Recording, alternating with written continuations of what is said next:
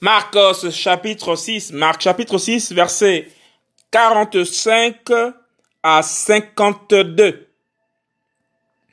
Yehoshua marche sur la mer.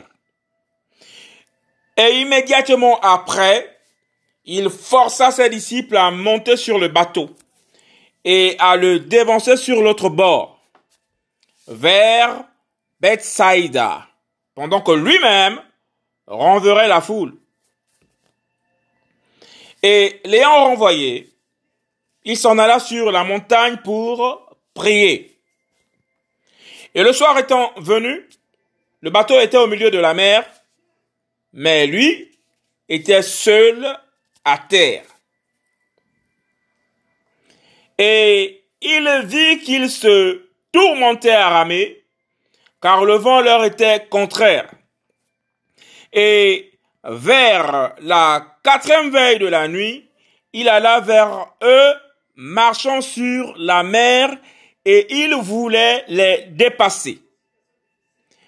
Mais quand ils le virent marchant sur la mer, ils pensèrent que c'était que c'était un fantôme et ils poussèrent des cris.